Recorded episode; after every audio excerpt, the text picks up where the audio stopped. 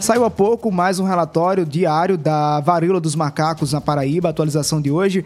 E segundo a Secretaria de Saúde do Estado, nós temos já um caso confirmado, dois casos foram descartados e 31 seguem em investigação. Até pouco tempo eram 28 que estavam em investigação, agora são 31 que estão sendo investigados.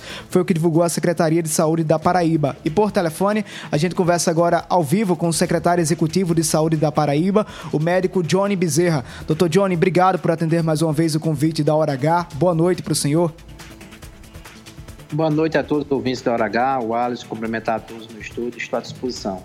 Secretário, hoje à tarde a Secretaria de Saúde do Estado divulgou uma nota à imprensa reforçando e alertando para a prevenção da varíola dos macacos. Como é que a Paraíba tem enfrentado essa doença que já atingiu várias pessoas em outras regiões do país?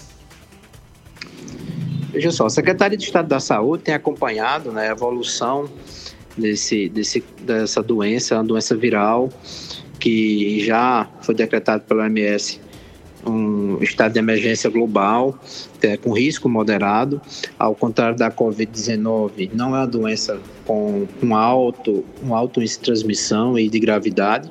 Né? A gente passa essa informação para a sociedade para deixar todos os paraibanos é, tranquilos e que não há pânico. A rede está sendo organizada para atender a todos os pacientes que necessitem de atendimento.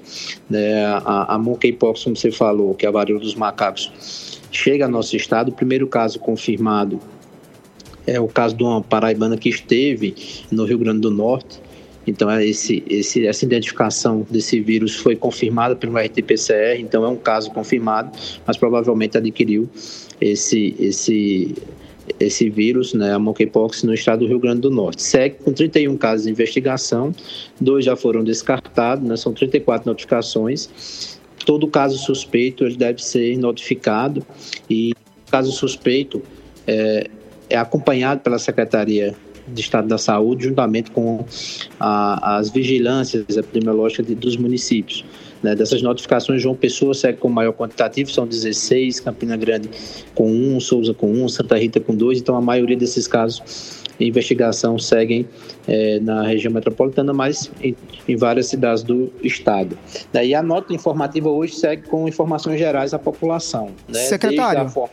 de prevenção, Alisson, Secretário, que... me, me, permita fazer um questionamento ao senhor sobre essa questão da prevenção, porque diferente da Covid-19, quando começou esse ápice da, da, da, transmissão do novo coronavírus, muita gente já começou a trazer algumas indicações, como, por exemplo, evitar aglomerações, evitar o contato mais próximo, uso de máscara, uso de álcool e gel.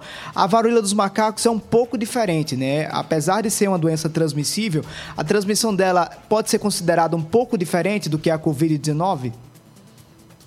Perfeitamente, né? É, a varíola dos macacos, a monkeypox, como a gente chama, tem a possibilidade de transmissão também por gotículas, pela saliva, por secreções, mas acontece em menor quantidade, né? A gente tem visto que a, a, a principal forma de transmissão tem sido através do contato pela pele de forma prolongada, esse contato intenso, né? É, contato com o paciente contaminado com as lesões ali bolhosas, são lesões características que aparecem na pele. Então, surge como prevenção né, para a monkeypox a higienização das mãos com álcool 70, semelhante à do Covid. O uso de máscara também é importante, porque pode haver uma transmissibilidade também por gotículas, mas é evitar o contato com pessoas contaminadas, o distanciamento, é, ali não compartilhar objetos pessoais, toalhas, lençóis, é, todo é, é, é, esses utensílios de cama, mesa e banho. Então é importante que o, o usuário com suspeita ou contaminado permaneça em isolamento domiciliar né, nesse período aí de até 21 dias em acompanhamento pelas autoridades de saúde. Secretário, só fazendo um questionamento ao senhor, ainda sobre saúde, mais um outro tema.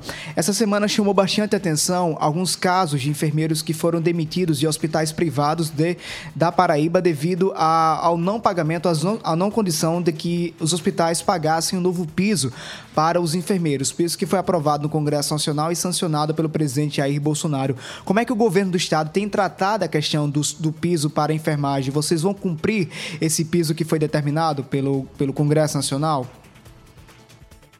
Veja só, Lázaro, essa questão do piso da enfermagem é um, é um, projeto de lei e a lei deve ser respeitada. Né? Evidentemente que nesse período eleitoral não há como é, acontecer né, nenhum tipo de reajuste salarial. E aí é, a Secretaria de Estado da Saúde, em diálogo com todo o Comitê Fiscal, o governador João Azevedo, que a gente possa planejar né, esse reajuste, fazer todo o impacto financeiro que isso pode ocasionar às contas do Estado. É evidentemente que todo reajuste, principalmente um reajuste que é em todo o Estado, precisa estar previsto numa lei é, orçamentária. Né? Então, esse, esse impacto está sendo analisado, está realizado um estudo é, do impacto de folha né, pela Secretaria de Estado da Saúde, para que esse impacto seja é, transmitido até a Lei de Diretriz Orçamentária, para que você possa prever em orçamento é, é, é esse reajuste né, do piso da enfermagem a partir é, do próximo ano. Então, a, a, Secretaria do Estado da Saúde e o governo da Paraíba têm como objetivo fazer esse estudo de impacto financeiro para que possa, sim, atender aí a, a, ao piso salarial da enfermagem. Secretário Johnny Bezerra, executivo da Saúde da Paraíba, muito obrigado pela sua participação na Hora H. Boa noite para o senhor. Boa noite, me colocar à disposição dos amigos. Forte abraço.